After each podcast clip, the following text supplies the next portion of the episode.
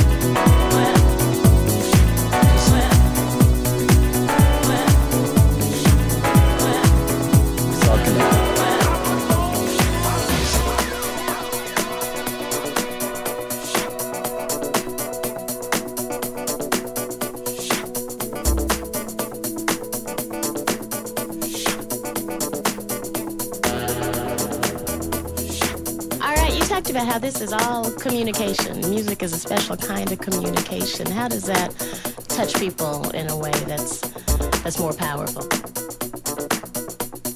Well, it's it's a language that everyone can understand.